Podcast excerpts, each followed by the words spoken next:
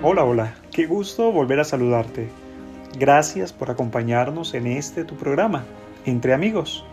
Hoy con el título Prosperidad Real.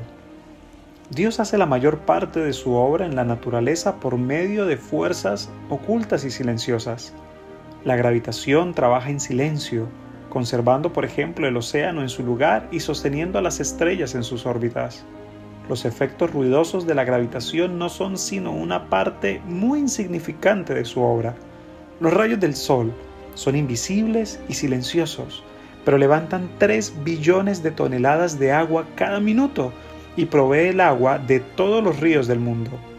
El ruido de las cataratas no representan sino una parte infinitesimal de su fuerza. El relámpago es una parte muy pequeña también de la gran obra de Dios por medio de la electricidad. De igual manera, el torbellino es sólo una parte insignificante de la potencia del aire y de las fuerzas del aire en el mundo.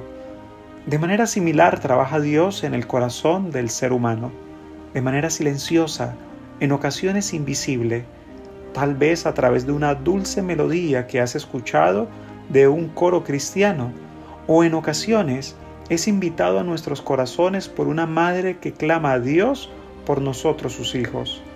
Indiscutiblemente el amor y la compañía de Jesús es inigualable, tanto así que si aprendiéramos a pedir, Él nos daría todo. ¿Ahora te imaginas que todo lo que pidiéramos a Dios se cumpliera?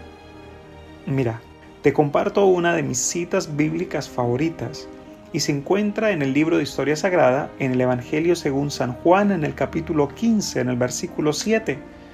Y de allí se encuentra una gran promesa que responde a esta pregunta. Dice la Escritura, si permanecéis en mí y mis palabras permanecen en vosotros, pedid todo lo que querráis y os será hecho. Vamos un poco a mirar este versículo de una manera más detallada. Este versículo nos enseña dos principios que el ser humano debe cumplir para que ahora todo lo que pida le sea hecho. Y la primera parte dice la escritura es, si permanecéis en mí.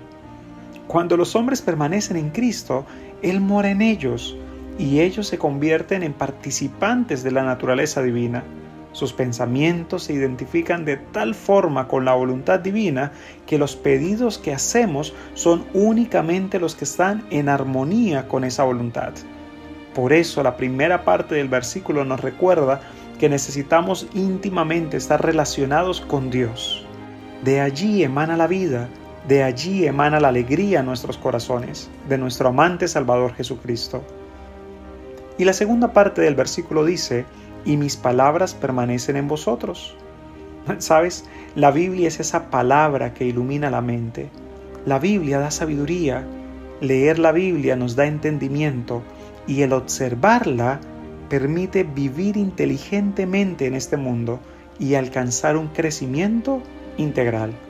Y te digo que nos ayuda a crecer de manera integral porque gracias a la Biblia podemos mejorar nuestra condición física, porque en la Biblia se enseña cómo cuidar tu cuerpo. ¿Lo sabías? También la Biblia nos ayuda en nuestra área mental, porque las promesas que están allí escritas te capacitan para afrontar tus problemas.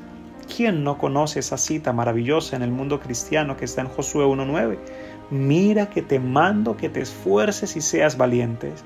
No temas ni desmayes, porque yo soy Jehová tu Dios y estaré contigo. Qué maravillosa cita, ¿verdad? Y el tercer aspecto, la Biblia nos capacita en el área social, porque nos enseña a tratar bien a nuestro prójimo, a saber cómo llevarnos con nuestro cónyuge, a amar a nuestros hijos, etc.